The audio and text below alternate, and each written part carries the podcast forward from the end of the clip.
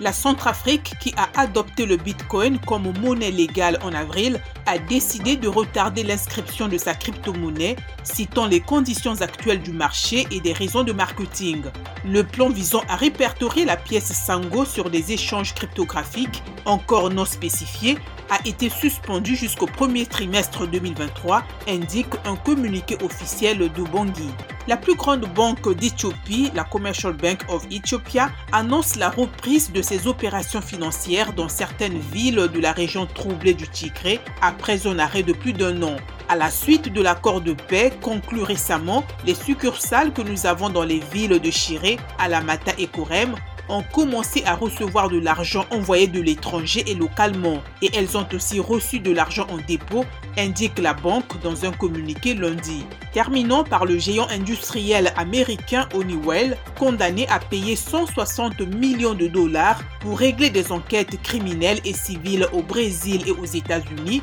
sur des pots de vin à un ex-haut responsable de Petrobras afin d'obtenir des contrats pétroliers entre 2010 et 2014, a annoncé lundi le gouvernement. Le règlement concerne également les accusations d'un versement en 2011 de plus de 75 000 dollars de pots de vin par Honeywell à des représentants du gouvernement algérien pour gagner des contrats avec la Sonatrach.